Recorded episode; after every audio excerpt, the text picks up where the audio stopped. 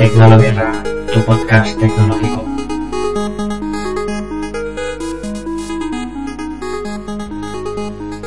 Hola. ¿Sí? ¿Hola? ¿Hay alguien ahí? ¿Alguien me escucha? ¿Sí? ¿Hola? Eh, sí. Sigo vivo. ¿Creíais que... que estaba muerto? ¿O estaba de parranda? ¿O que había abandonado este podcast? Porque hacía pues como dos, tres meses que no, que no grababa absolutamente nada. Y bueno, la verdad es que por muchas circunstancias pues no, no he grabado. Una creo que es por pereza, simple pereza. Dos vacaciones. Tres que tampoco estaba muy inspirado. Y cuatro, pues bueno, motivos también un poco personales. Pues no he estado aquí en lo que tenía que estar y ya está. Pero bueno, creo que este va a ser el primer episodio de, de una nueva temporada. Y nada, hoy pues creo que no sé si se no sé si el micrófono lo, recogerá, pero es que ya hace muchos días que hay un grillo por aquí cerca de mi casa y no sé si, si se escuchará de fondo. Y si no se escucha, pues mejor. Y si se escucha, pues que, que lo sepáis, que tengo un grillo aquí que no me lo quito de encima. Ahora mismo son eh, casi casi las, las 12 de la noche. Eh, sí, es un poco tarde para, para grabar, pero bueno, me ha venido la inspiración ahora y quería hacer este nuevo, nuevo episodio y quería hablaros de un poco de, de la época dorada de los videojuegos en España.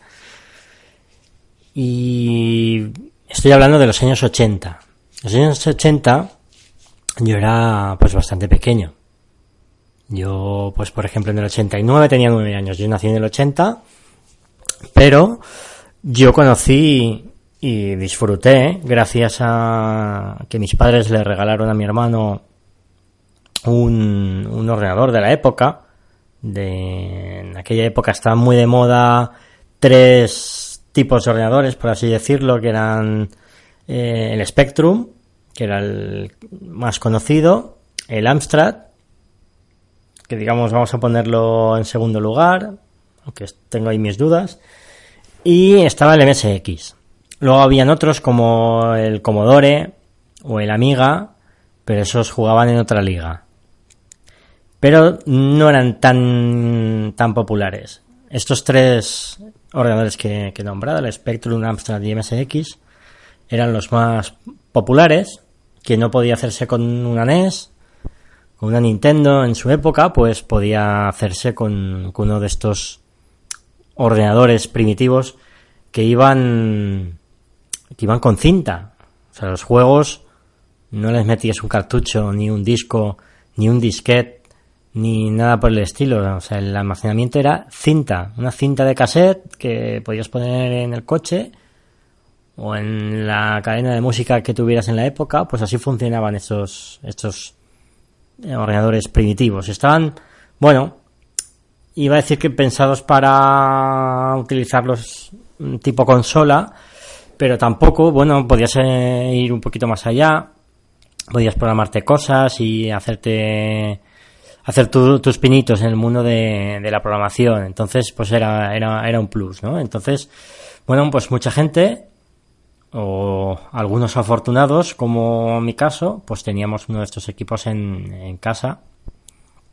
Y, y bueno, eh, venía a hablar pues de, de, esta época, de los años 80. En los años 80 eh, en España había una industria creciente de, de, desarrollo de videojuegos que le hacía la competencia de tú a tú a, a las grandes productoras eh, inglesas.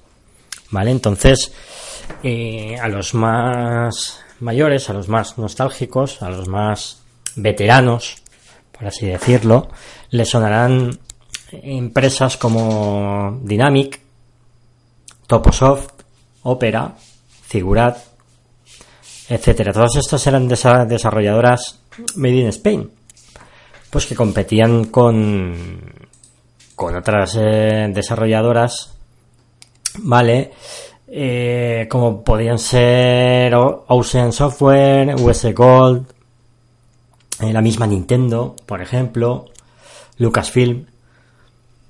Y, pero bueno, estas eh, desarrolladoras, estas eh, empresas se dedican a hacer videojuegos bastante buenos y bastante, la verdad, yo lo recuerdo, tengo un buen recuerdo de, estos videojuegos, como por ejemplo La Bahía del Crimen, que me parece un juegazo. Eh, ¿Qué más? El Abu Simbel Profanation. La serie de Army Movies, estaba el Army Movies y el Navy Movies. El Navy Movies me parecía espectacular, espectacular. Y bueno, pues en aquella, en aquella época, pues también, también tenían un gran problema y era que mm, básicamente mm, el 90% de los videojuegos que se consumían eran, eran pirata. Eran pirata porque tú cogías una cinta, podías eh, copiarla con una mini cadena que tuviera doble pletina, pues mira, copiabas de uno al otro, podías conseguir en los mercadillos de, de las ciudades y los pueblos, ahí también eh, vendían ahí por entonces 300 pesetas que vendrían a ser un euro ochenta más o menos a, día de hoy, pues eh, te vendían ahí una cintilla así piratilla y a lo mejor te venía uno, dos o tres o tres videojuegos eh, si cabían ahí, si a lo mejor en una cinta de 90, etcétera, etcétera, porque eh, un juego en aquella época, al principio, pues costaba sobre las 2.100 pesetas, que al cambio vendrían a ser unos 12 euros aproximadamente. Pero claro, eran 12 euros de la época. De la época. Ten en cuenta que entonces un periódico podría costar en euros unos 50 céntimos.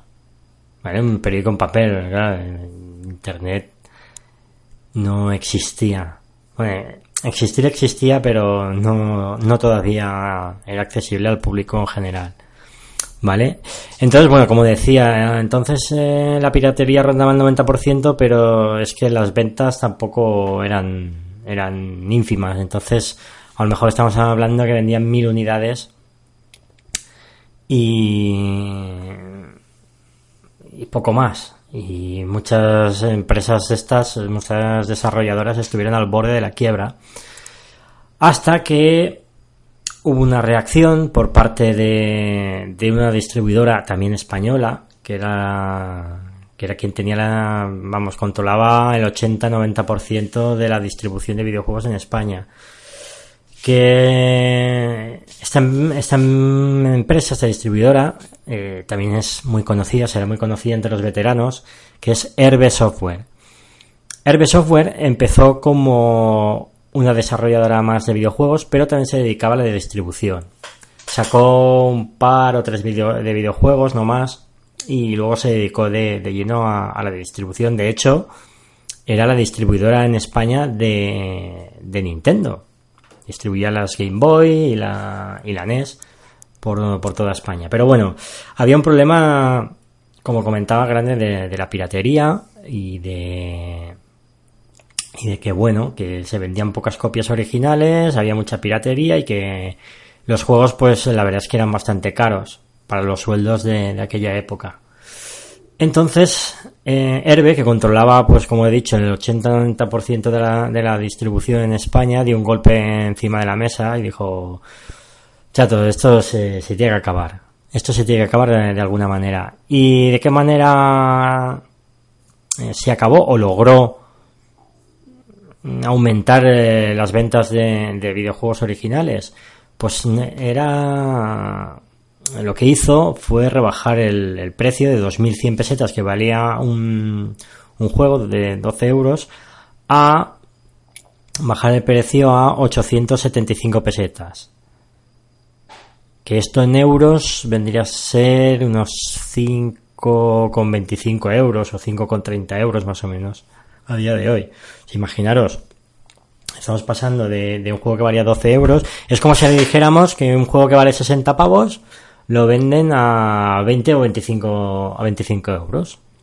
¿Vale? Los, el precio estándar de los videojuegos, pues yo creo que mm, darían un golpe sobre la mesa y bueno, veríamos a ver cuántas unidades se venderían. Yo creo que se venderían bastantes.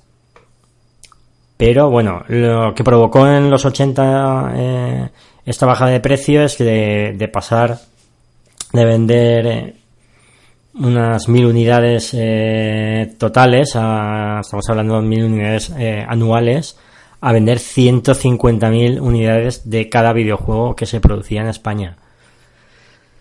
Que se producía o que se distribuía en España. Con lo cual, esto hizo que, que pegara un, un subidón bien fuerte en la, en la industria española y que, y que bueno, que se vendiera, primero que no se hundiera la industria del videojuego y segundo que, que aumentaran las ventas y fuera todo desarrollo de software sostenible. ¿Vale? Entonces, eh, bueno, pues si continuando un poquito con, con esta historia, eh, esta distribuidora, Herbe Software, eh, estuvo funcionando hasta aproximadamente 1993 y lo que ocurrió es que en su almacén hubo un incendio y se destruyeron cerca de 50.000 unidades de Game Boy y Super Nintendo.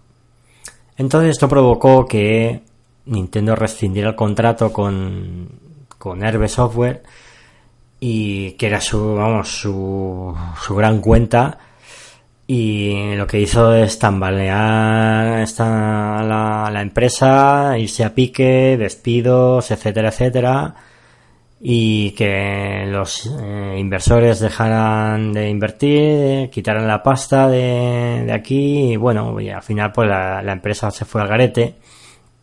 Y bueno, fue absorbida por Anaya Interactiva, eh, la marca Herbe desapareció y al final pues lo que quedó de esta empresa eh, según Wikipedia hoy en día eh, es propiedad de Activision Blizzard. Y bueno pues esto es lo que pasó con, con Herbe Software. Ya en los 90 pues las desarrolladoras españolas pues eh, también cayeron en un poco en declive.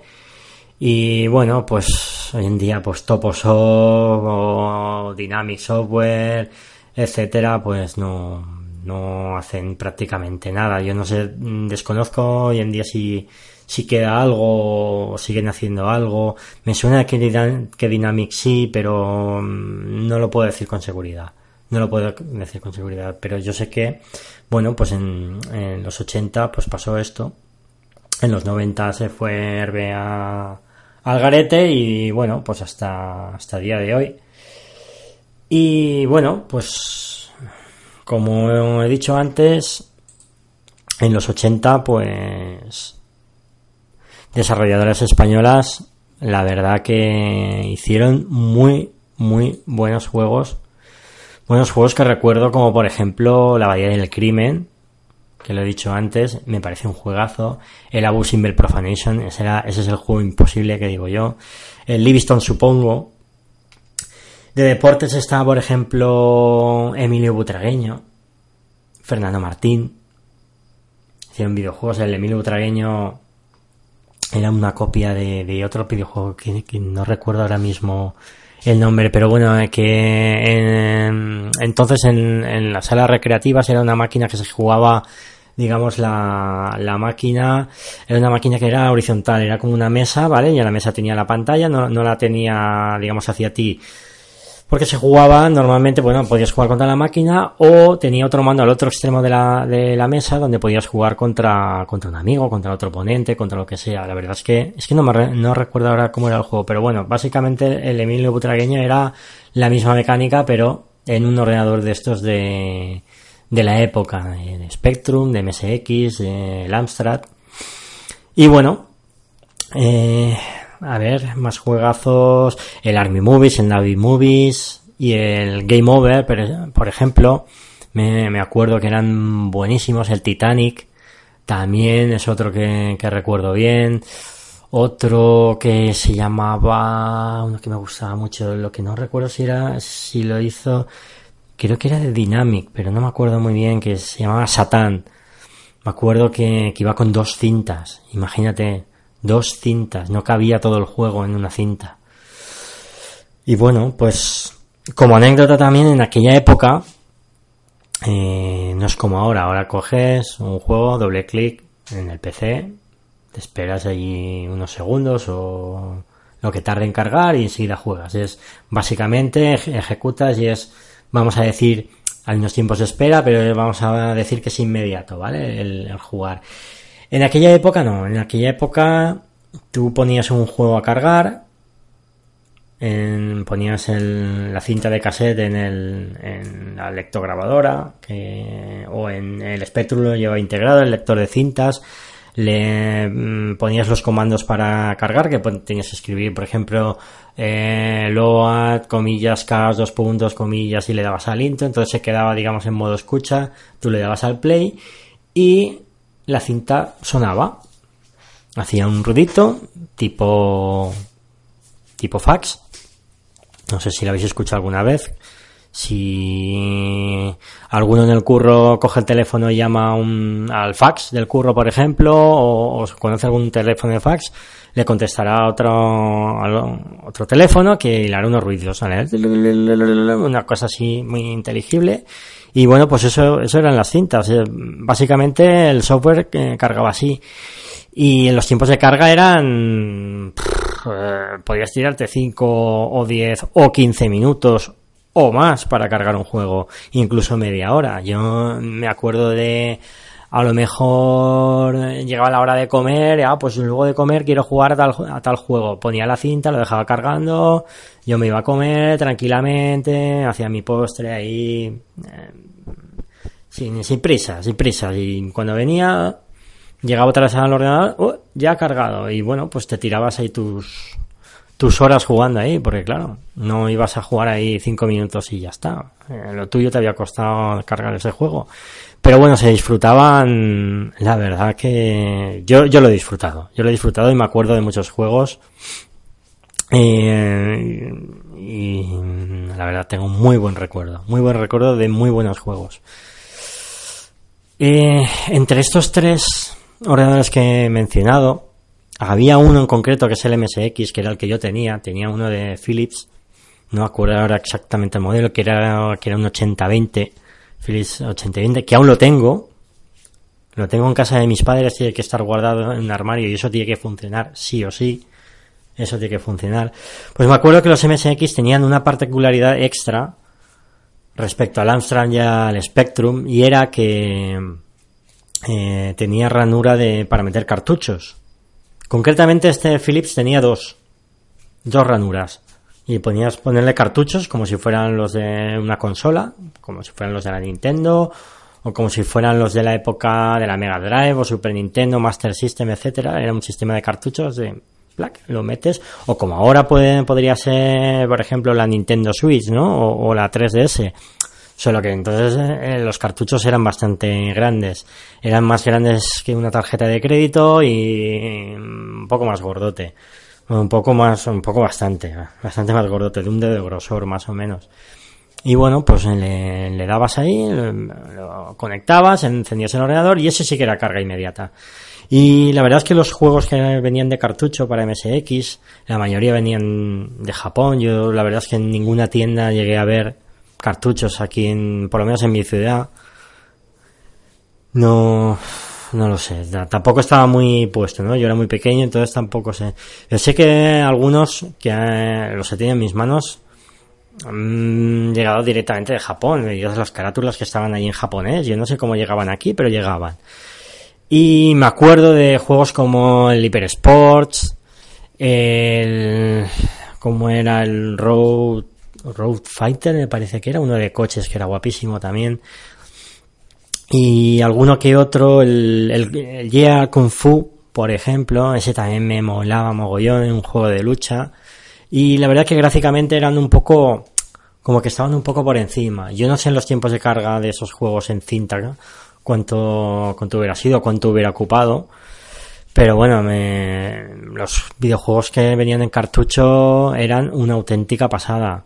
Era una auténtica pasada. Me acuerdo también, ahora me venía a la memoria otro que también me gustaba mucho, que era el, el Pitfall, que era así un poco de plataformas. Tienes que saltar obstáculos, había unos bichitos por ahí tal. eh, Podía, creo que podías disparar, no, yo no recuerdo muy bien, pero era más bien de, de plataformeo. Un tío que iba corriendo, saltas unos bichos, eh, vas para arriba, para abajo. Bueno, pues lo típico de la época tampoco es que era, que era demasiado. Y bueno, la verdad es que estaba, estaba bastante bien, te en la época, te divertías en la época. A mí la verdad es que, bueno, siempre he sido, no lo voy a negar, un fricazo. Ya me gustaba entonces, ahí tenía 8 o 9 años cuando de lo que estoy hablando y bueno pues 10 años ya hice mis pinitos en programación tenía un librito para hacerte cosas muy básicas de poner un texto que saliera en pantalla de que eligieras una opción y no sé qué. Bueno podías hacer bueno, programabas en basic. En estos ordenadores programabas en, en basic. De hecho mi OSX llevaba la versión 1.0 o sea es que es la primera versión de basic. O sea más basic no podía ser valga la redundancia. Y bueno, pues, eh, pues esto eran los años dorados de, de, los 80. Era una época que, que, bueno, pues parece que en España se están poniendo otra vez las pilas y están saliendo muchas, muchas empresitas, muchas desarrolladoras eh, que están haciendo ahí sus pinitos, están haciendo cosas buenas eh, en España, pues para otras, para otras mm, grandes distribuidoras o grandes compañías de videojuegos, para Ubisoft, para Square Enix, etcétera, y bueno, pues parece que está ahí un poco eh, retomando el tema. Yo no creo que llegue a, a competir de tú a tú, porque son nada son estudios, vamos a decir, pequeñitos en comparación con Ubisoft, ¿vale? Vamos a decirlo así, o con Konami. Que, mira, Konami ya hacía juegos para entonces. Para el MSX, estos juegos que estoy hablando, el Hyper Sports, por ejemplo, era de Konami. Konami ya, ya daba guerra en, eh, entonces en, estos ordenadores y mira, pues eh, Konami sigue. Konami sigue, sigue haciendo cositas y es una de las que han sobrevivido a los 80. No recuerdo ninguna Dynamic. Dynamic creo que sí, que es como he dicho, creo que sigue haciendo algo. No sé si vendió la marca, la verdad es que no sé, les he perdido mucho la pista. Pero bueno, eran pues unos años dorados, entre comillas. Era todo muy diferente, eh, pero estaba muy bien. Estaba muy bien. Y bueno, nada más. Hasta aquí el episodio de hoy. Yo espero que para los más veteranos y los que no son veteranos les haya gustado. Espero y quiero y deseo ser más continuista con este podcast. No quiero tenerlo tan abandonado, no quiero tenerlo tan espaciado en el tiempo, pero bueno, hoy me he sentido inspirado, me apetecía hablar de esto y, y la verdad que, que, bastante bien y bastante bastante contento de, de grabar un nuevo episodio y, y, nada, que ya sabéis si queréis contactar conmigo podéis eh, contactar a través de la cuenta de Twitter arroba tecnolobirra, enviar un email a tecnolobirra arroba gmail.com o directamente hablar con mi cuenta personal de Twitter, por ejemplo, que es eh, alexedi80. Mi nombre es Alex González, esto es Tecnolobirra y hasta otra chicos y chicas.